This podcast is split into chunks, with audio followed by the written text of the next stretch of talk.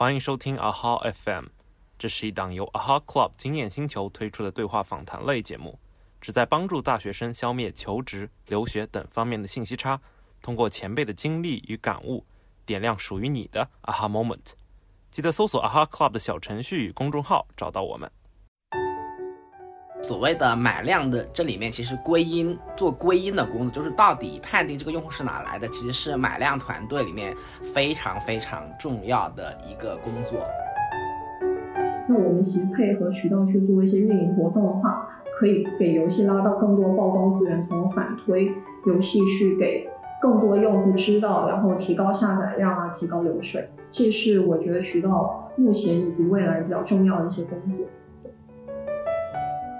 随着这个时间来持续的关注它这一个 ROI 和它的整体的量级，为呃到底是一个什么样的一个情况，以及思考说为什么会出现这样的情况，那你需要时时刻刻的跟跟你具体的执行投放的投手同学进行沟通，同时也要时时刻刻的跟负责啊看数的这个咱们的领导或者 leader 汇报的这么一些事情，就是要去解决他们的一些问题。那这个事情其实呃在稳在投放达到稳定之前，其实压力都会比较大，嗯。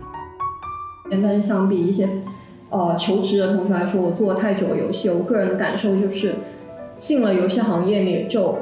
很难去说转换到其他赛道里面去了。大家好，我是 Mark，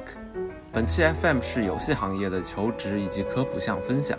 整理文章后续会发布在公众号上。在内容上，除了对整体行业和岗位的介绍，职业规划和工作节奏的揭秘。两位嘉宾还细致地聊了聊渠道和买量岗的业务场景与所需能力。那最后，经历数十场游戏业务面试的 Ins 输出了自己的宝贵经验。另一位嘉宾源流也顺带分享了自己对一级市场投资的理解。另外，嘉宾 Ins 的收音稍有问题，音质会较差一些，还望同学们多多包容。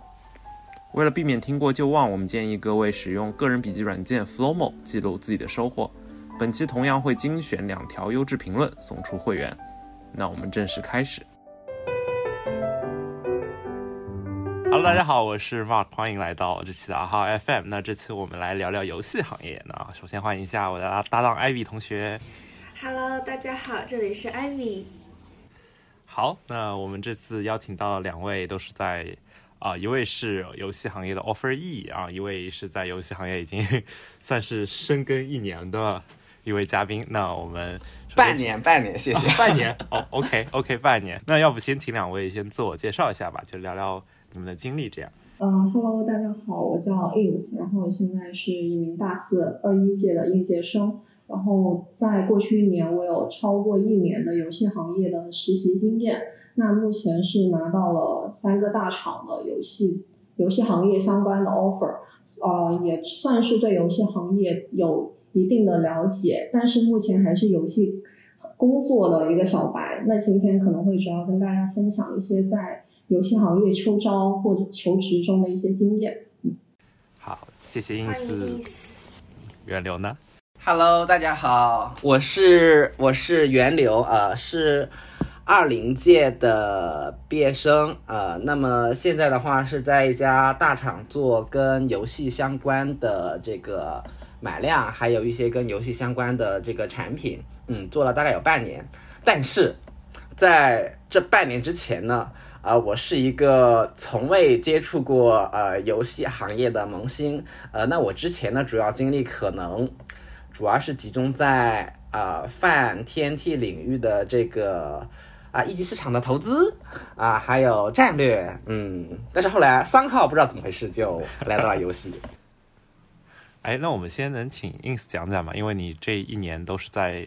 你说深耕在游戏行业的，对，就想问一下你就是经历了哪些项目呢，或者是哪些实习，能跟大家聊一聊吗？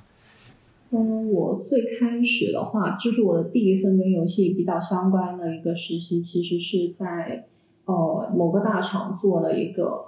呃游戏相关的一个用研的实习，它比较像是平时我们所做的那种商业分析。那主要的工作可能就是会去做游戏的拆解，然后一些热门游戏榜单的监测工作。然后做这些的同时呢，我们会很深入的去做一些玩家访谈。那其实这部分的用研工作，呃，它给我一个比较大的收获，就是我。对游戏和玩家都有了比较深入的了解。就是呃，我觉得用研工作它的好处就在于说，可能会让你很深入的去玩一款游戏，然后学会一些系统的拆解的思维。那其实这些对你后面后续的求职，或者说在玩游戏的时候，都会有一些更专业的视角。这是我的第一份实习，对。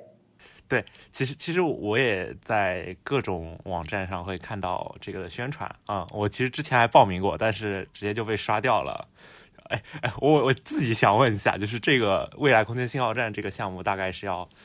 要要什么样的这个水平，然后才可以进呢？哦，我可以大概讲讲它的流程。它就是鹅厂办的一个鹅厂跟九九咨询，它办联合办的一个呃泛文娱加游戏相关的一些商业分析的项目。那其实它整个形式会以线上去实习为主，然后这个是完全免费的，而且它会发鹅厂的一些福利。呃，然后呢，它一年会分两期去招募，呃，去年的周期应该是三月份和九月份有一次招募，每一周期就是大概半年的时间，也就相当于你会用六个月的线上实习，然后去深度参与到鹅厂的一些项目里。呃，然后它的招募流程的话，我也可以大概讲讲，就是呃，首先你会在他们的公众号，就是为。未来信号空间站这个公众号呢，去看到一篇招募推文，就填一个非常非常长的问卷。但是这个长的问卷，可能大家会需要非常详细且用心的去准备，因为它其实也会对你后面筛选有一定的要求，就在这个问卷上。然后如果你过了第一轮的话，你的第二轮就会是一个笔试题目。它有在往年的题目里啊，它会让你对一些现象或者小众圈、小众的圈层。呃，泛文娱的圈层啊，游戏的圈层啊，小众的游戏品类啊，去做一些分析和观察，就输出你个人的洞察。我觉得话，其实这一步可能是在考察你个人在这个圈层是否有深度的了解和足够的经验。因为其实这个项目它是希望收拢更多的在小众圈层有呃深度体验和深度浸润的人，然后为他们去输出一些非常在小众圈层的一些相对前沿的动态。对，这个是一个筛选的过程。那第三轮的话是一个面试，这个面试会由鹅厂的人跟九九咨询的人一起来完成，就是大概常规的一些游戏实习的题目都会问到。嗯，我也可以简单分享一下在这个项目的一些收获。我之前其实在做这个的时候是有就深度参与了一些鹅厂的项目吧，但都是保密性的，所以我只能简单提。比如说我们会去呃给那个。古代 MO 品类去做一些调研，那我们其实就会去玩一些相关的游戏，然后去做一些神话题材的一些了解、梳理和拆解。然后呢，也是就我们接的项目，其实相当于都是鹅厂里面业务的一些衍生的项目。那我们承接这些项目的一个优势在哪里呢？就是我们可以非常呃更更便利的去接近一些大学生，或者说更接近我们的一些玩家，就是我们会更以。深度玩家的视角去输出我们的建议，所以我们以这种优势去接了一些鹅厂的项目、业务项目。那其实这个是，呃，对一些没有游戏实习的人来说是非常友好的，因为相当于他在线上就能完成一些，呃，深度去体验一下游戏行业平时的一些工作，包括说了解游戏行业的全貌。对对对对，其实我觉得这个项目确实对想进入游戏行业且对某个圈层有这个深度的这个游玩体验的同学都是比较友好的。所以还想问问，就是除了用研感觉是比较前端的，发行和买量感觉是比较后端的，整个游戏行业大概还有哪些角色是呃？就是普通的大学生可以参与的。普通我的定义是，他可能不是专业学美术的，或者可能不是专业学开发这种有一定需要一定的这个前期很长的时间积累才能做到的。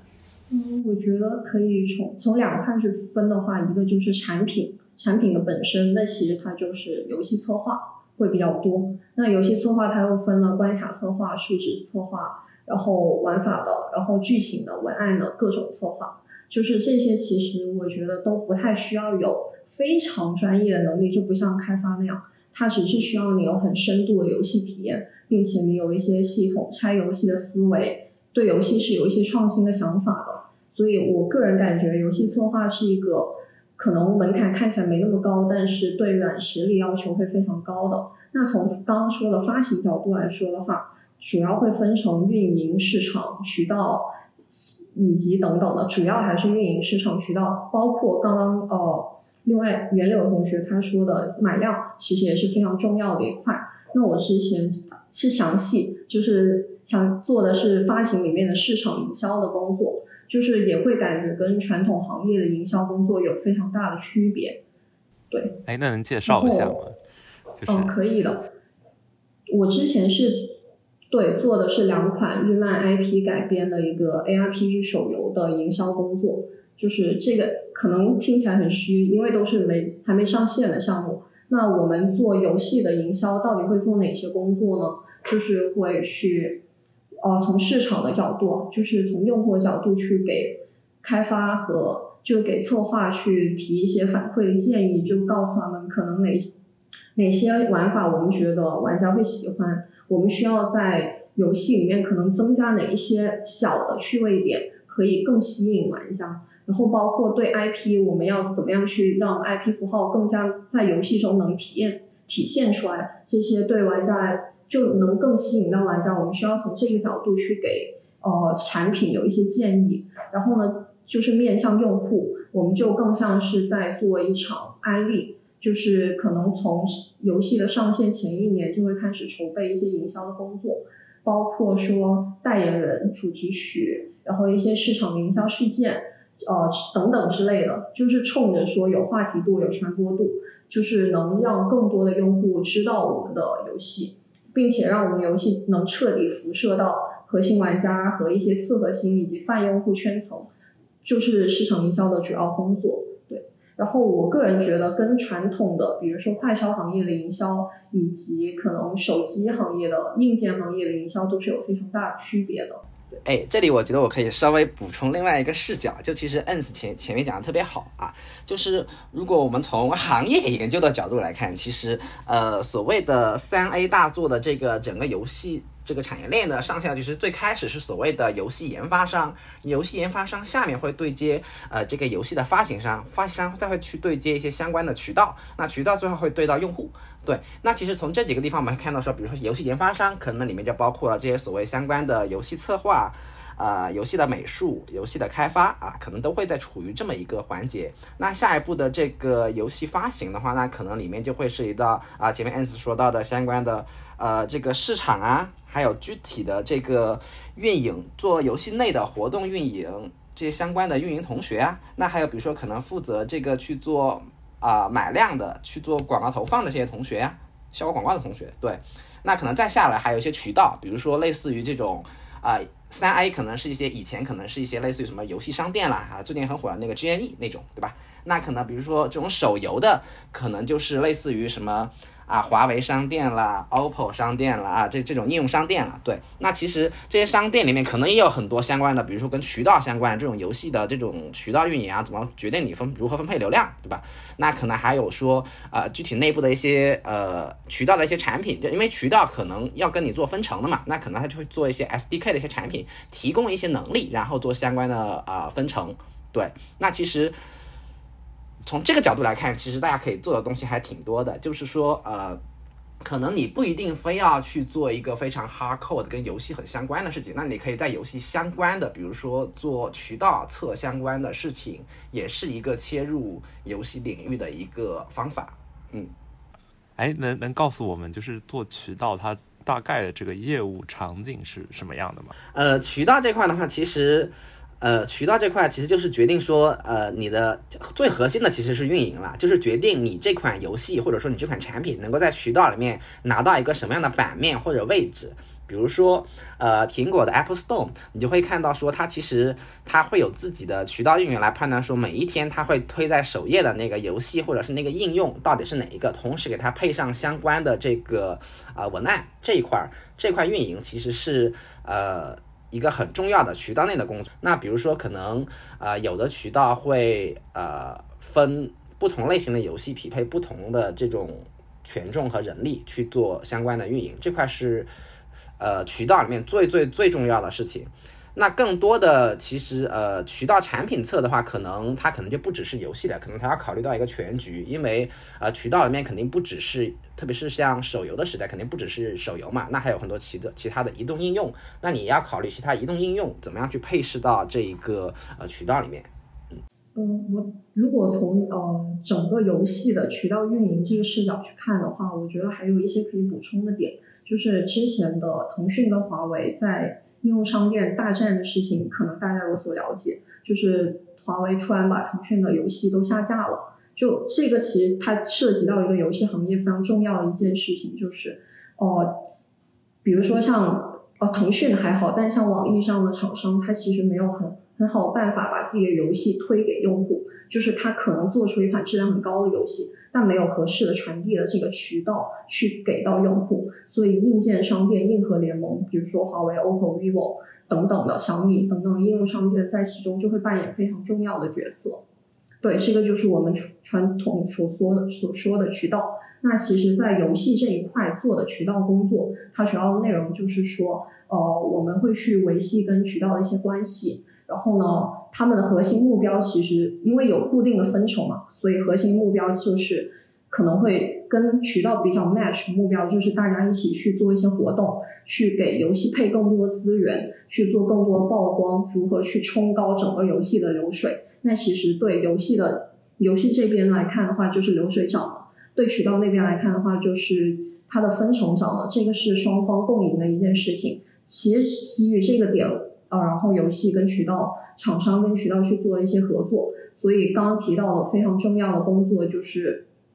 可能如何为一个游戏在合适渠道去做更多的适配性的活动，就是可能原来在渠道我们是会经常说在哪些位置去上资源，怎么样去要到更多资源，那到了现在这个可能很多，比如说像华为啊、小米啊、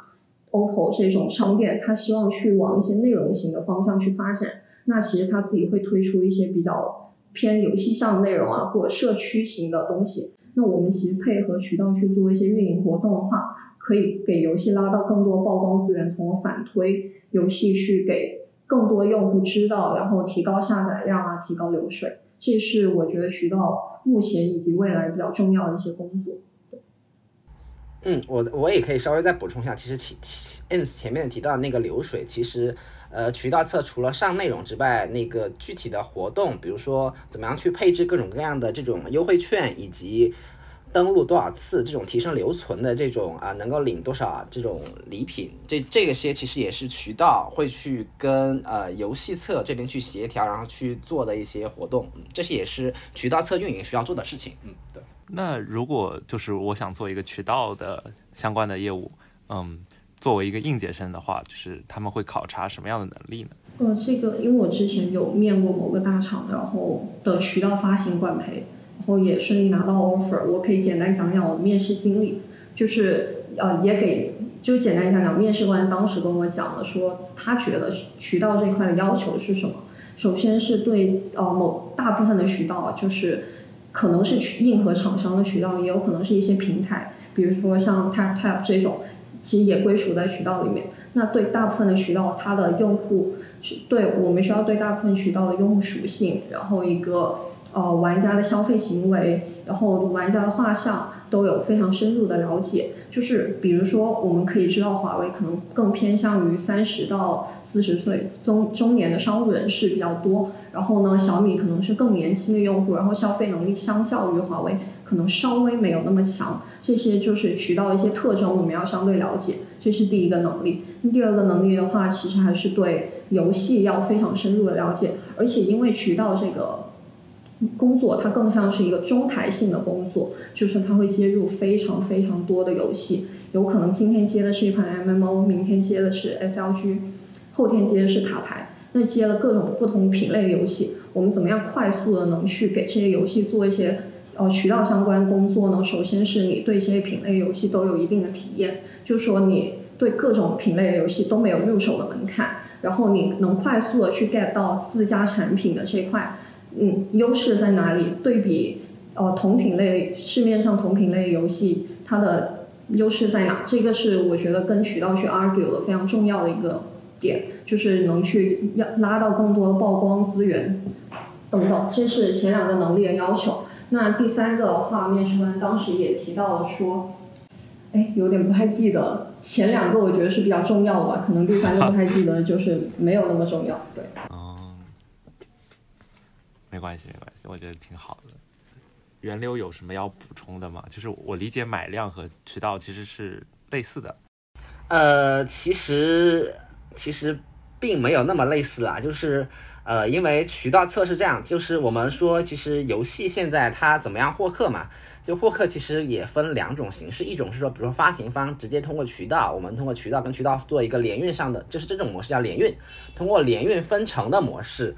然后的话，就是这种模式的话，去获取用户，然后用户那边的流水渠道和发行方先做一次分成，然后发行方再和这个游戏的研发这个研发商再做一次分成。这种这种是一种方式，就是从正统的从游戏研发商到游戏发行商到渠道再到用户，这个其实是呃之前特别特别主流的一种方式。那后来呢，就是因为。大家都知道，其实国内的渠道是比较霸道的。他们渠道侧的结算规则一般是说啊，用户来的这里的流水，我可能要先扣除掉渠道自身运营的这个成本啊，一般可能是一个一个比例，可能是百分之二十左右。对，扣掉这个比例之后，按这个比例的按剩余的百分之一百，我再和这个发行方去做分成啊，那。其实国内的，就像为什么那个华为和腾讯会会撕起来呢？就是因为华为侧、腾腾讯侧可能会比较想说去谈一个更合理的一个头部游戏的这么一个分账比例，那可能华为就不太乐意啊。对，那这种情况下就会渠道非显得非常强势，对吧？但是呢，呃，随着现在我们发现说很多这种信息流的这种呃。这种 fits 的这种产品的一些发展，其实很多游戏已经发现了绕开这个渠道就能够触达到用户的一种方法。比如说，他们通过投放抖音里面的这种信息流的广告，就是一些视频啊，或者是比如说朋友圈里面的这种视频，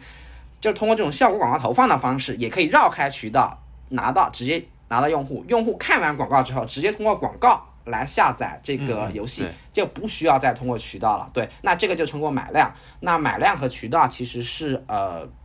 现在是非常主流的两种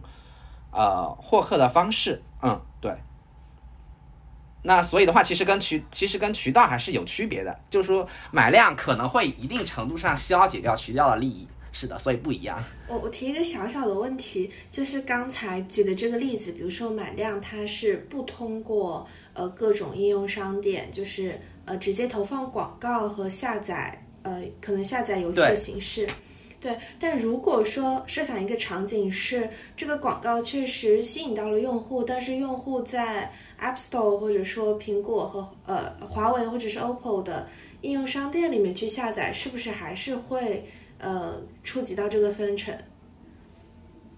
呃，这个就是买量经常会面临的一个问题，就是买量有两大难题，一个是可能会在用户直接点了广告，然后点击下载会遇到说呃来自硬件的拦截，然后第二个问题就是刚刚呃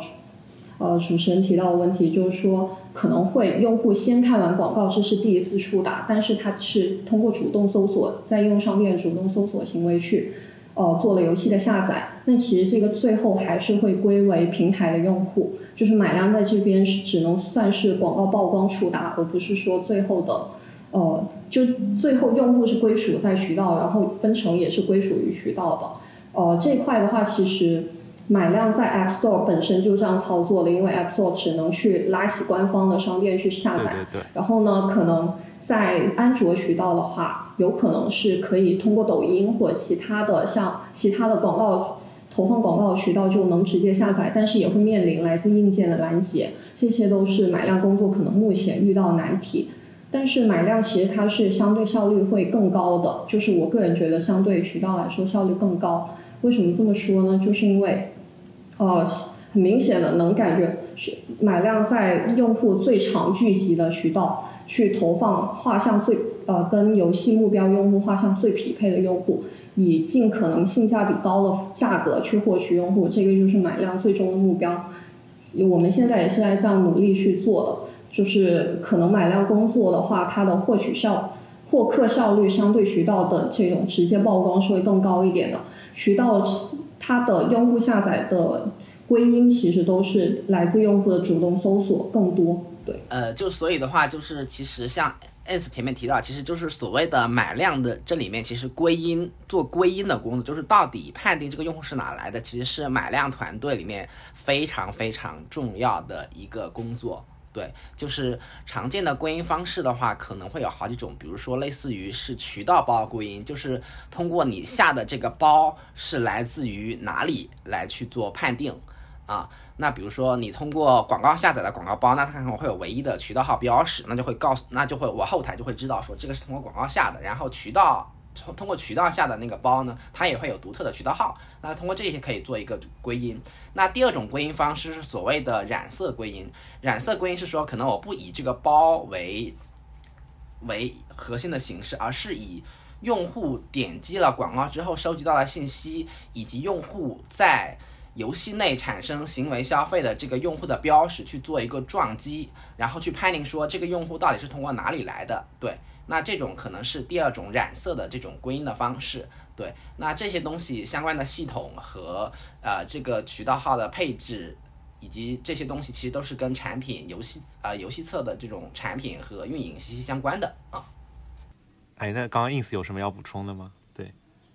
对。嗯，关于买量，其实最想提的还是说现在崛起的一种新的发行模式，就是像哦，比如说像莉莉丝的万国觉醒哦，最开始是最强蜗牛。然后到莉莉丝的万国觉醒，然后再到可能呃米哈游的原神，他们走的都是一种独特的发行模式，就他们完全不上硬件呃商店，就是不在手手天上硬件商店，而是通过呃在抖音啊等等的一些平台信息流平台去投放广告，去优先触达用户，就这种是一种呃通过买量去绕开应用商店分成的一种方式，就是我。提前先收割了用户，然后再上应用商店去收割呃剩余的一些流量，这种新的发行模式的话，其实我觉得也是，呃对抗相对强势的渠道的一种一种体现吧。对，然后其实呃最强蜗牛、莉莉丝、莉莉丝万国觉醒、像原神，他们都发的特别好，呃但是在其他的可能其他的买量型游戏，我们常说买量型游戏，比如说像。蓝呃传奇类的游戏，蓝月类的游戏，就是那种一到九九九的游戏。这种传统的买量型游戏，现在反而在买量行业没有这么受欢迎了。就是我们整体可以看出来趋势，就是哪怕有买量的加成，游戏内容也越来越重就重要了。就是说现在是个更内容为王的时代了。对，就是可能游戏产品本身口碑要好，我们的买量才能做得起来。对，我理解。那请问就是。呃，源流同学，就是刚刚你说的这个买量，它的这个业务的能力和渠道有区别吗？还是它有什么特殊的？呃，对同学有什么样的考察呢？呃，其实买量是一个非常复杂的一个系统工程，对，就是我可以来整体讲解一下。就是呃，买量的话，说到做的事情呢，我们其实可以从买量的核心指标来去逐层往下拆，大家可以知道说在买量里面到底要做啥了。那比如说买量，我们可以看到说买量其实最相关的它的北极星，所谓的北极星指标吧，那其实就是所谓的质和量。呃，什么是质，什么是量呢？质的话就是我这个买量能不能收回来相关的成本，也就是所谓的 ROI。对，那对，就是那买量的时候，那肯定我们严格来说都会希望说 ROI 能够大于一，对吧？那另一个事情就是。呃，我的量量就是说我 ROI 高的同时，我还能带来大量的用户啊，这个就是所谓买量最核心的几个事项了。那所以的话呢，啊，我们从这几个地方就可以往下去看，说买量会需要哪些能力和职业。那我们从这个呃 RY 的角度来看吧。那其实 RY 对于买量来说最为重要的，其实就是短期的这么一个 RY，就是所谓的 RY 一，对吧？那这个相关的话，其实这一块儿。很核心，涉及到 RY 的一个，再往下拆，一个就是 RY 可以拆成它是等于收入除以成本。那核心的就是成本怎么去控制？那跟成本控制相关的就是你如何去做投放，你的投放的相关策略。那所以这里涉及到的就是你是否是一个，这这是一道职业，就是你的投就是投放运营，就是你去在广告平台上面去做投放的这个运营同学，这个是非常重要的一个，是买量里面的核心角色。嗯，那基于这个投放投放的同学，他其实要配置相关的一些事项的，比如说呃，你投放你要去配置相关的素材，对不对？那对应的素材，那谁去负责出这个素材的策略？谁去负责制作素材呢？所以这里又需要有所谓的素材的运营同学，需要有相关的素材的设计同学，这又是一批人。那基于这个素材，其实你要把素材投放到对应精准的人群上面。那对应精准的人群，那从哪里去拿到这个精准的人群的一个号码包呢？这里其实又涉及到了。呃，具体的做人群算法的同学，他们可能要去帮你负责挖包，也可能说你这里会去从这一个呃相关的这个二方平台，就是所谓的广告平台，你通过运营的同学去自己去设置一些标签和 tag，去挖到这个对应的广告包。对，那基于这样的话，投放的同学才可能说在合适的素材以及合适的人群包的情况下，配合他自己的策略来去做。来去实现最低的成本，更好的 ROI，对，这个就是投放里面特别核心的一个能力。那具体到投放同学，其实基本上来说，呃，如果你是做买量的，其实投放侧它其实需要的经验非常多，因为广告系统很多时候是一个黑箱，所以的话，我见到的基本上做直接做投放运营的同学，他们都对广告。投投放或者说对游戏行业有很深入的理解，他们一般来说直接负责投放的人可能都是以社招为主的。呃，但是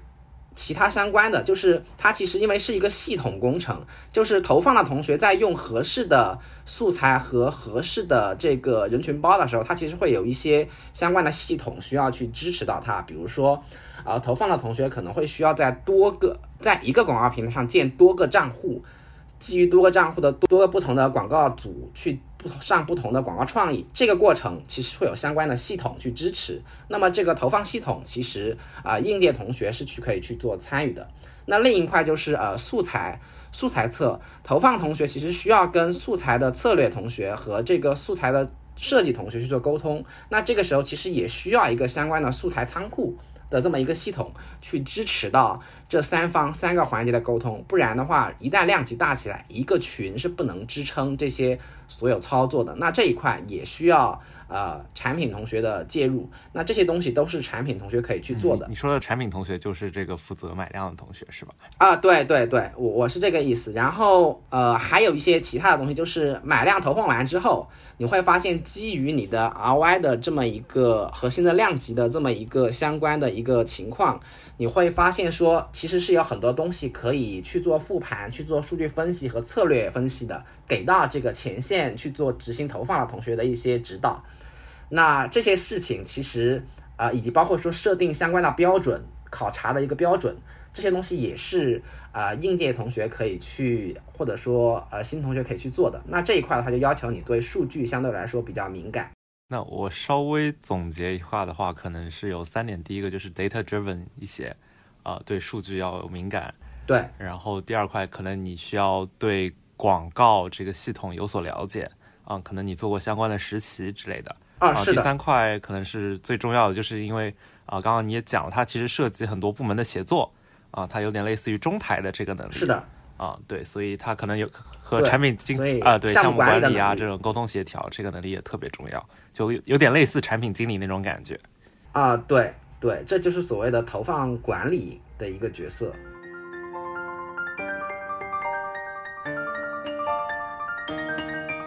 这里稍微稍微问一下，就是整体的这个工作节奏和一般的呃互联网的职位会有什么相似点和差异点吗？就整体的工作节奏、生活节奏，或者说整个人的一个状态。嗯，我感觉就是对比我周围的一些做产品经理的同事，可能游戏行业它会呈现一个周期性的嘛，就是可能在游戏上线前或者各种测试节点前。他是非常忙的，就是会经常加班，就工作强度相对来说是高的。然后在平时的话，就是一些长线筹备的游戏或者已经成熟期的长线运营的游戏，比如说像 Q 飞车这样的游戏，那可能他的工作节奏和强度相对来说都不会那么强。就我个人觉得，游戏行业还是，特别是在运就发行这一块的话，可能压力没有这么大。但是像呃相对来说的话，游戏的研发和策划，其实他们可能整个的工作强度会更强于其他模块，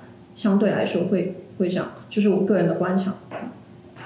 元柳这边有补充吗？买量这块的压力会是比较大的，对，买量这里的压力大是说，因为你需要，你作为一个投放管理同学，其实你最核心的。质和量是你时时刻刻需要关注的事情。那么投放一旦开启的话，它其实不会是一天就结束或者多久就结束，它会是一个持续长期的过程。那么在一开始的时候，你就要随着这个时间来持续的关注它这一个 ROI 和它的整体的量级，为呃到底是一个什么样的一个情况，以及思考说为什么会出现这样的情况。那你需要时时刻刻的跟跟你具体的执行投放的投手同学进行沟通，同时也要时时刻刻的跟。做好跟上面负责啊看数的这个咱们的领导或者 leader 汇报的这么一些事情，就是要去解决他们的一些问题。那这个事情其实，呃，特别是投放的前期，可能在一两周的时间内，在稳在投放达到稳定之前，其实压力都会比较大。嗯，对，买量这块的话，如果是在比如说集中投放，就是上线前集中投放的时候，基本上是以每小时为周期去汇报数据。以每小时为周期去跟呃投放的同学、跟广告的同学去做具体的策略上优化以及随时的调整，他们是会呃精神相对比较紧绷的，我感觉这个工作会。那其实像市场啊、渠道等等的，在游戏上线之后的一两天或者前几天，其工作强度也是非常高的，就是可能我们要筹备的内容非常的多。包括我们要时刻的去确定好我们做的每一个市场话题事件，它的每个环节是不是都做好了，然后也也需要经常去监控舆论，就是可能会有舆论公关危机啊等等的东西，我们都需要紧盯着。这就是我刚刚可能呃想特别想讲，就是游戏行业是平时相对来说稍微轻松，然后在重要的节点它其实压力是非常大的，而且游戏行业比较。显著的特征就是很有可能重要的节假日以及过年春节等等这种，往往是加班的重度时间。确实确实，就是可能很多人很多人都是可能春节不怎么回家过年的。对对，上活动是非常重要的，在这个时间点。理解。然后想补充问一下，就是嗯，整个呃，就是从两位来看，整个就是游戏的这些角色，他的整个职业晋升的。呃，节奏是怎样的？或者说，呃，应届生如果参与到买量或者参与到发行，可能我也比较了解，大概三五年后他会到一个什么样的职位，然后具体在做一些什么样的事，他的这个天花板大概是怎样的？这块我稍微说一下买量这块。买量这块的话，其实从整体上来说，你可以看到买量的几个环节吧，就是。你买量的话，除了就是其实一方是产品，另一方是负责投放的同学，然后另一方是广告平台。对，那其实呢，这三方之间其实是也可以有一个相互转换的一个空间。这个是呃买量同学的一个职业发展路径，就是说可能有一天可能说他不太去在就可能一开始你可能是负责很纯粹的执行。那后续的话，可能你会啊往上走的话，可能会稍微来说会负责更高一点的，比如说相对来说做一些决策这些相关的事项。对，那这个就类似于你从买量的这个投放组的一个组员到组长的这么一个位置。那后续的话，有可能有的人他如果在这个行业里面积累了很多资源啊，那他可能就会离开这一个呃这这么一个大公司或者是一个买量团队，他可能自己去出去到外面去做一个。投放的一个代理公司，那这个投放的代理公司，呃，它是什么呢？它就是可能买量团队会把一些职责分配给，就是。上下级之间的一个分配传递，去传给下一级的，去帮他去做更具体执行的事情。那这么一个去做代理公司，只要你具备足够的资金量和足够的行业人脉和资源，是可以去做的。那如果你在里面去做一个相关的一个啊 leader 或者是老板的层级，那可能会相对来说比你在大厂里面单纯的去做一个打工人会更吃香。这个可能是未来的一个发展路径。嗯。哦，我就我简单讲讲可能其他的模块吧，就是因为我也有认识的一些去呃策划的同学，那策划的同学可能刚刚提到的，就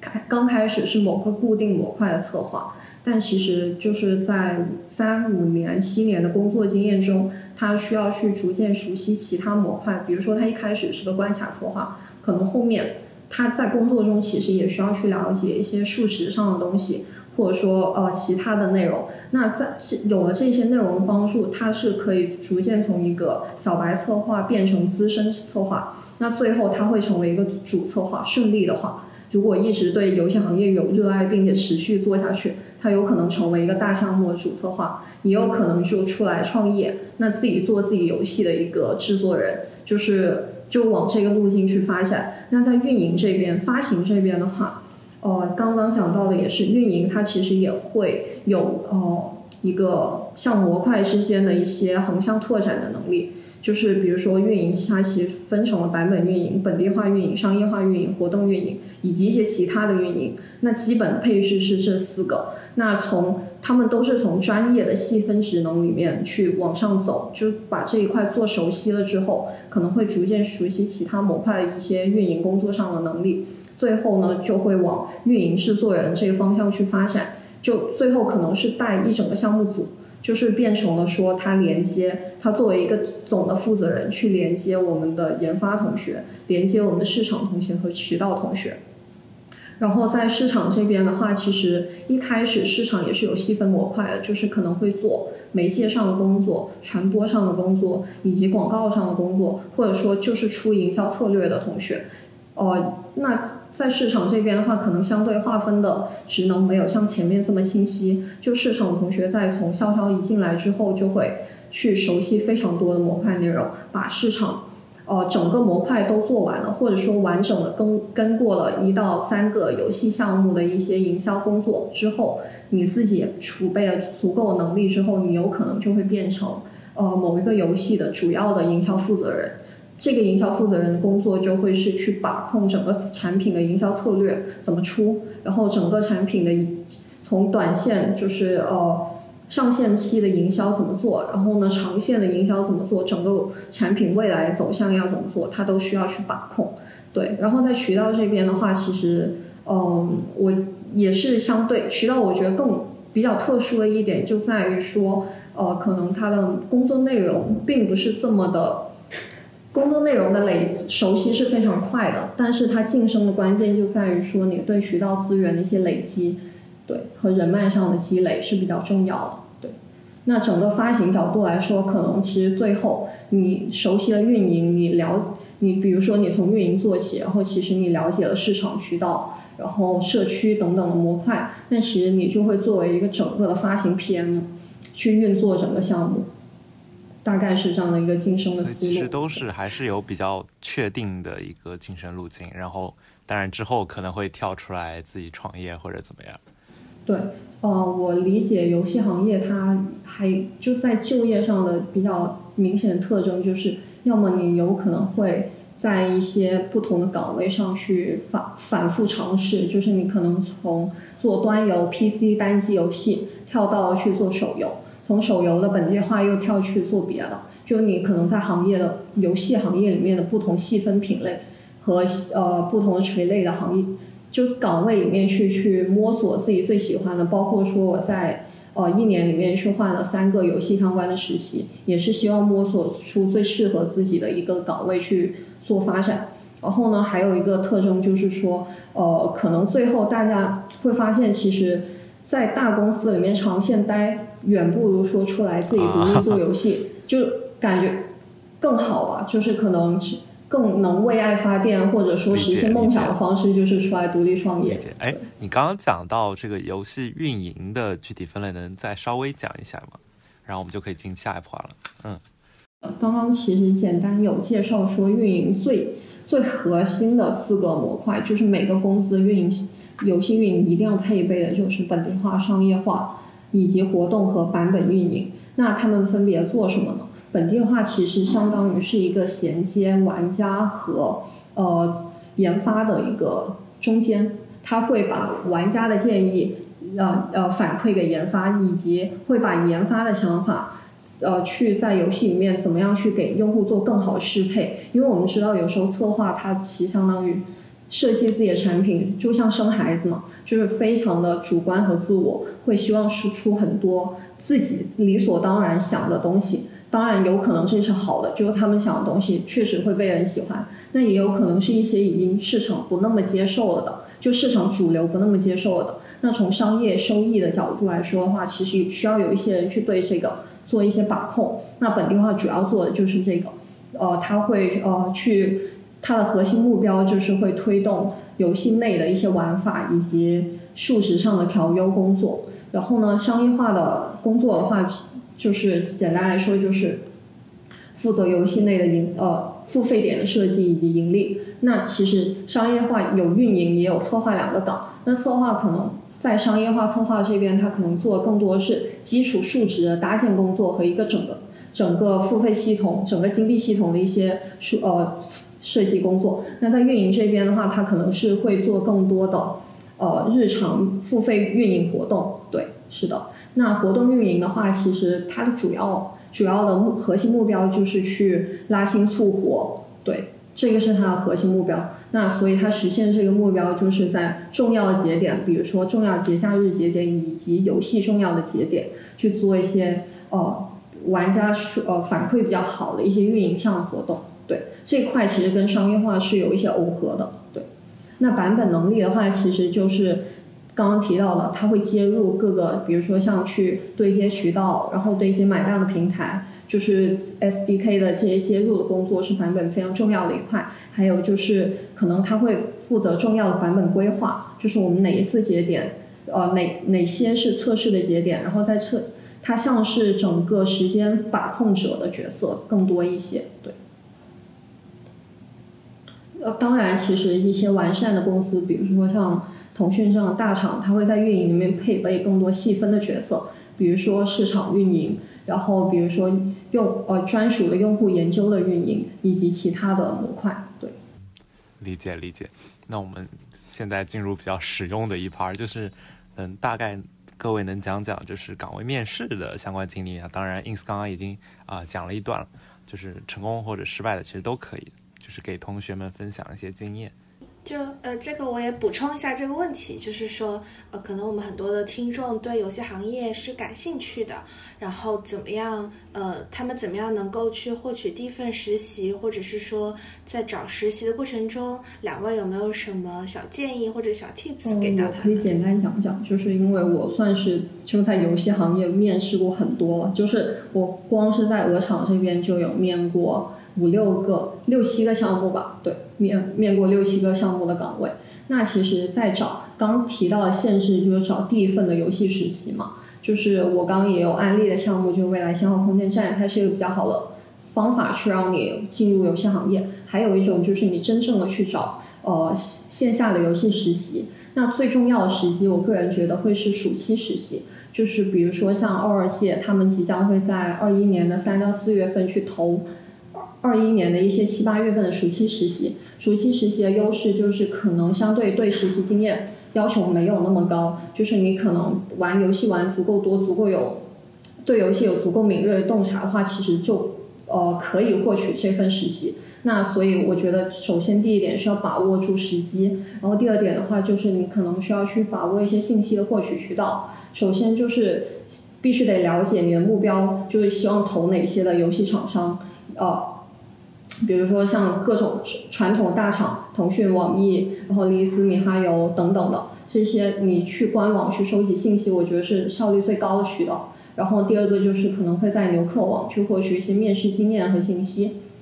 这是一些简单的筹备。那在游戏上你需要有什么筹备呢？我个人觉得是需要保证一个充足的游戏信息的输入，去保证你在在游戏方面体验的深度和广度都要有。那具体是什么意思？就是呃，只要面游戏岗位的同学，一定都会面临的问题就是，你对某款游戏有什么看法？你认为某款游戏的优缺点是什么？呃，你对比同类的竞品，你认为它的优势在哪里？那其实就可以看出来，它的要求就是我们要对某些品类的头部游戏产品有很深入的了解，以及一些比较独特的洞察。以及我们还要学会横向对比同品类的一些游戏，去分析它的优劣势。具体来说的话，就是可能像吃鸡，我们平时玩比较多是和平精英，那其实你只玩和平精英，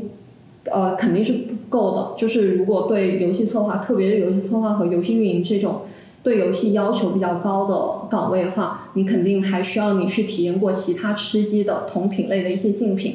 比如说堡垒之夜等等的，你才能去说出哦，可能呃吃鸡类的端游移植到了手游，它需要有哪些适配的地方？那吃鸡的手游为什么和平精英是成功的？这些你才能有更多话去说吧。然后这是呃第一个就是游戏的输入。那可能同时我们还会去针对不同的岗位需要有不同的准备。具体怎么说呢？呃，就是刚刚提到的，就是一些市场项的岗位，比如说市场的、运营的、渠道的等等的岗位。我们最重要的事情其实就是去复盘一些近期的、近期的热门游戏的一些发行的思路和营销的一些全盘的打法。具体来说，就是我在筹备秋招的时候。去复盘了，比如说像《原神》、呃《万国觉醒》，然后等等，二二零年会比较火的一些游戏，它整体的一个全盘的发行策略到底是怎么样的？同时，我们还要去复复盘一些老的产品，它在大版本更新的时候，它有做哪些营销事件和传传播的创意？比如说《明日之后》，它在第三季开服前，它做了一个停服狂欢夜的策划；然后《火影忍者》ACT 手游，它是做了一个。火影女团这样子的一个营销话题、话题点的设计，呃，它主要是有两方面考虑吧。一方面是有可能你去做的是一个新的游戏，那你复盘一些近期比较热门的营销套路，会比较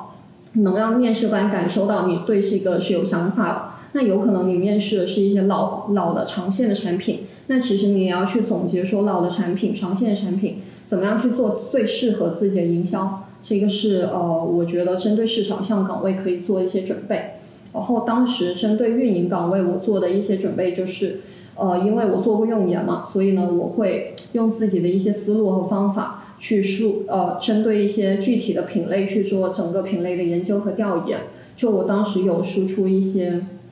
比如说像女性向游戏、卡牌类的游戏以及 FLG 品类的游戏的一些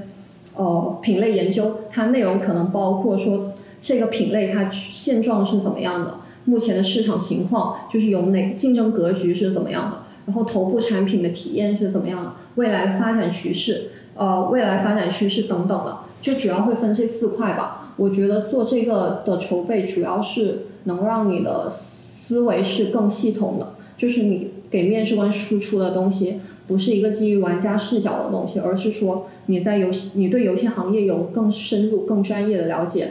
就是可能会更系统的输出自己的见解，怎么区分？就我们常说产品面产品经理的时候，最怕的是太过于有用户思维，就是说可能提出了很很多在产品角度没法实现，或者说没有性价比的需求。那在游戏同也是同样的，如果你作为一个纯玩家视角，你可能经常批评一款游戏干，呃又干又氪又呃又坑。或者怎么样？但是如果你从专业的角度，你一定不是这么去分析的。你会分析它为什么如此干、如此氪，但是玩家又能还能愿意去对的，这个是很重要的一个切入点。对，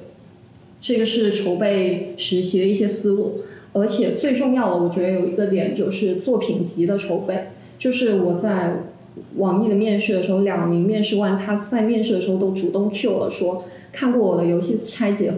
和测评，觉得还不错，然后让我们接着那款游戏来详细聊一下。就是说，准备作品集，首先第一个是一大部分面试官会看的，就是会对你有个初始印象的了解，就是会让他觉得你对游戏是真的有输出、有想法的。然后第二个就是你在把控面试的节奏，因为你做了作品集，肯定你对这些比较熟悉。面试官如果继续。往这些品类或往这些游戏去做一些提问的话，其实你都是能跟他聊得起来的。这个在面试中就能占据主动的优势。哎，那我就是想问问，就是作品集这个，如果我没有呃进过空间站啊，或者怎么样，就是呃没有经验的话，该怎么上手呢？对，其实大家都知道要做作品集，但是不知道怎么下手。哦，我明白你的意思，就是可能在游戏的作品集的话，我个人会比较建议你从刚刚说的一些游戏的拆解和游戏复盘开始做。具体怎么做拆解呢？就是可能游戏的一个，我们会去先深度玩游戏，比如说你深度玩过王者，深度玩过一些其他游戏，你去做系统的拆解，这里就会包括说，首先一个呃玩法的拆解，然后玩法里面又包括说核心玩法、外围玩法以及社交玩法，那还有可能就是你要去做呃。表现层的拆解，就是它的美术、它 UI 设计。当然这一块不是重点了，你可能只能说一下你个人的感受就行了。还有的话，像一些女性向游戏，可能重点要分析的是一些剧情、文案、角色人设等等的。然后呢，还有最关键的一块可能是呃数值的拆解，就是它整个游戏的平衡性，以及第二块呃第四块就刚刚提到，从商业化角度来说的话，我们要去拆它的付费系统。就整个金币的流通思路是怎么样的，整个游戏内资源转化链路是怎么样的，我们都需要去做一个拆解。那这个拆解的话，其实我个人理解是策划和运营同学比比较需要去准备的东西。对。然后还有一个就是呃，针对游戏的复盘，这个重点的复盘会复盘哪些东西呢？可能是发行策略的复盘以及营销。营销策略的复盘，以及说可能社区运营经验的复盘，这个都是比较重要的。那整个思路的话，可能就是，比如说《原神》从最早开始有市场动作、有市场话题度，呃，开始铺垫，就是开始第一次在市场发生，到它上线，它都做了哪些的哪些重要的事情，有哪些成功的点，或者说哪些比较创新的点，我们可以学习。我觉得是基本基于这些思路去做复盘就可以，对。然后刚刚还提到的运营的话，我觉得很核心，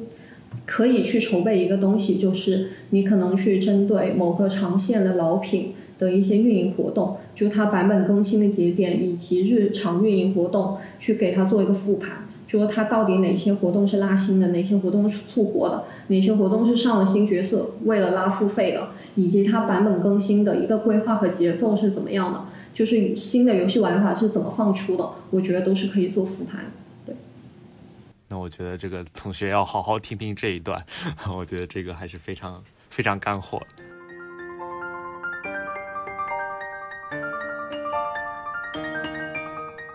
袁流同学有什么要补充的？嗯。啊，我其实没有什么要补充的，因为我其实我的经历是比较魔幻的，就是我和 ins 完全不一样，ins 可能是说他有做过一年的游戏，然后面了游戏相关的岗位，而我是呃从未做过游戏，然后在面试的过程中，我也不知道未来可能会跟游戏做了相关，跟游戏买量做相关的事情，直到入职之后才知道，OK，原来是做这样的事情，就所以的话，其实在这一块的话，我可能没有办法有太多跟。大家分享。没关系，其实不一定要讲 游戏，就是因为你也面了很多公司嘛，对，而且都是偏大厂，对。啊，对。那其实我我觉得我可能能够比较跟大家分享的是面一级市场投资的这个我感兴趣，你讲讲，对，对，那那其实如果是要做一级市场的话，其实 呃最核心的事情就是。行业研究的能力，那行业研究的话，其实就是说你怎么样去研究一个行业的上下游的一个产业链环节，然后的话，你去把这个每一个环节的每一个玩家都拆透，了解说这个行业未来的一个趋势是什么样的。回答面试官最核心的一个问题就是这里面什么地方是最有投资机会的，把这个问题回答好，你可以从行业的角度，以及你从行业内部公司的角度。从公司内部再往下拆，这个公司具体的不同的业务线，以这个不同业务线的一个具体的一个增长的一个情况，以及未来你对这个业务的一个整体的一个判断，其实把这个东西讲清楚，就是投资什么有前途，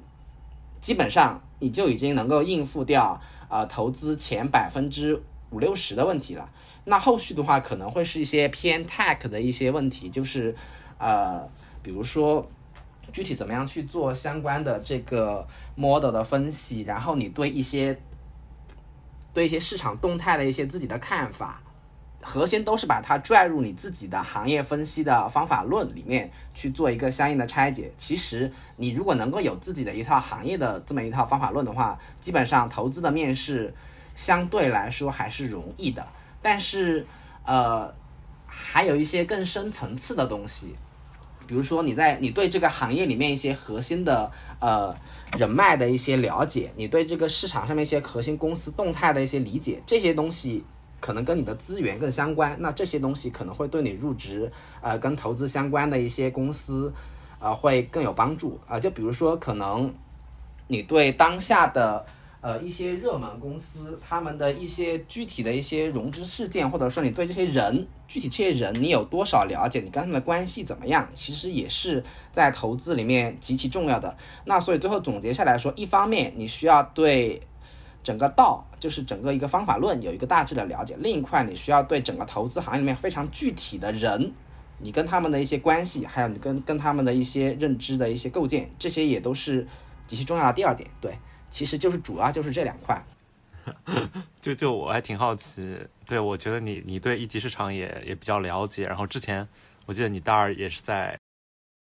的站头部做过。嗯，对，就这就是在。相关的音频公司有做过，对对 对，那我就，那你为什么最后会呃想到去做这个，就是你现在在做的这份工作呢？哦，其实是这样的，就是我觉得这个事情先从一个现象说起吧，就是呃，虽然我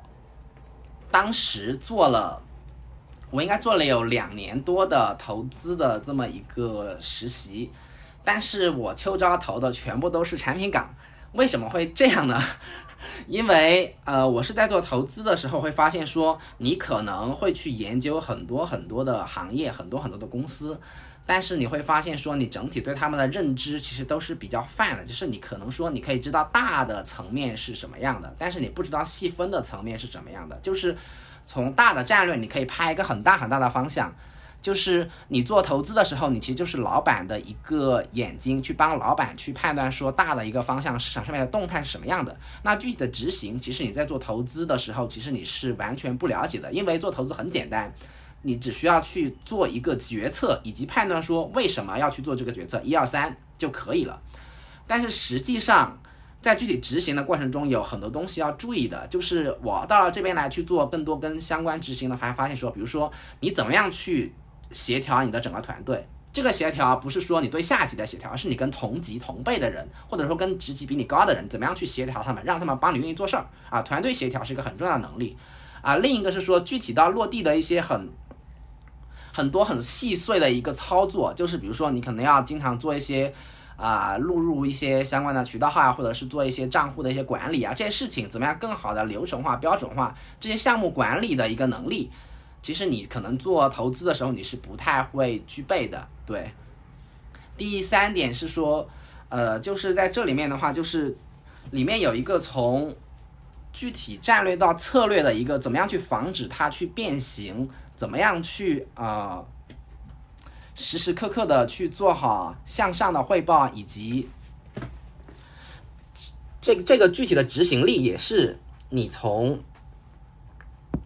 投资那个地方看不到的，那对于我来说，可能我之后的愿景会比较期待说，可能有机会能够去创业。那其实如果你只是做投资的话，你缺少以下的几几点能力的话，其实你是不太可能能够实现你这个愿景的。对，所以的话，我就做了这么一个选择。嗯，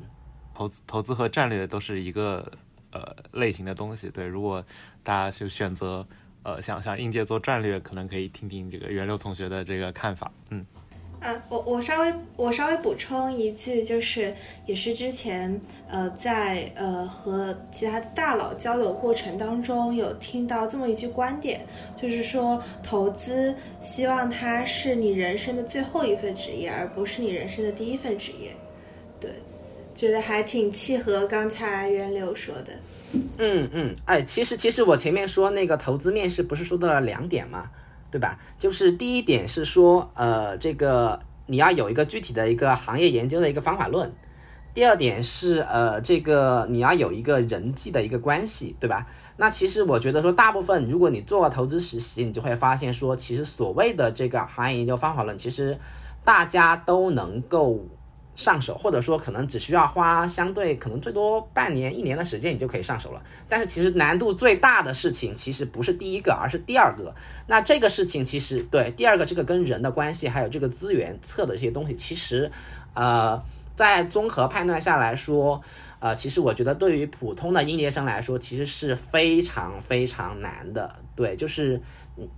因为投资的时候你是跟很多大佬去聊，那你通过什么去给你加这一个杠杆？其实很多时候是要不是你的所谓的行业研究方法论，而是呃你的自己的一个所谓背后的资源。对，那这个东西其实我觉得大部分人可能不太具备。那我会觉得说，呃，短期之内，与其在这个地方呃比较平淡无奇的做下去，不如去到其他地方看看不一样的风景。嗯，也符合长期的愿景，大概是这么一个思路。嗯，呃，哦，当然我这里要声明一下，就是这里说的投资呢，可能更偏向于一级市场的投资，也就是包括了所谓的 PE 和 VC。对，那呃，可能二级市场不在我前面说的这个讨论范围，因为二级市场的这个行业研究的方法论其实比一级市场更复杂、更混沌。对，我的一个感觉是。像像做投资，它其实是一个非常长线的事情，它的正反馈来的很长，嗯，非常慢。对，像做战略可能也比较慢，对是。但是如果你做业务的话，就像你们做呃渠道啊，或者做买量，这些就是很快就能看到结果的，嗯，就是这个感觉是完全不一样的。就像我做播客，可能就是你马上就能看到这个播放量在上涨，这个感觉是完全不一样。就大家可能还是要。感觉一下自己是一个什么样的人，然后去进入什么样的行业之类的。哎，有个问题是，就是游戏人平就是平常会出没在哪里，可以如何勾搭呢？我观察了一下，我平时接触，因为我现在算是接触的都是游戏人嘛，就是所有的接触过的社交校招同学，他们都是做游戏，比较深度做游戏的。那我观察一下大家日常的话，其实我觉得跟正常互联网人没有什么区别。就是说，不像是有游戏专业人士专门聚集的论坛，但是呃，他们可能常见，像我们，我们会经常就是可能会比较多的玩呃 Steam 的游戏，有 Steam 自己的小群组，然后经常定期约游戏，以及我们会混重点混迹在一些游戏的论坛，然后包括像呃，特别是做用研的同学，他们就会深度混迹于比如说米米哈游的米游社之类的这种 APP 里面去。就深入到游戏社区里，但我觉得一个具体勾搭方法可能没有这么好，或就没有这么明确能找到呃游戏从业人员的方法，可能更多的是通过一些，比如说像牛客网啊，或者说知乎，以及我们现在的啊哈 FM，以及可能会极客，就是类似这样的平台，就是他们可能会有一个身份标识，方便你去迅速找到他们，或者说。呃，无偿或有偿去咨询他们一些问题。对，就是一方面是找人嘛，一方面找信息也很重要。像你刚刚说的，去这种呃论坛啊，去寻找一些信息，包括准备面试的时候，其实这都是非常必要的啊。那我们看看还有什么问题？那其实其实已经差不多，我们已经聊了 挺久了啊。那就最后，哎，大家对这个学弟学妹还有一些其他的建议想要分享的吗？呃，就是呃。我这边呃，其实给大家的建议就是，嗯，一拥抱变化，You never know what's the next chocolate。对，就是嗯，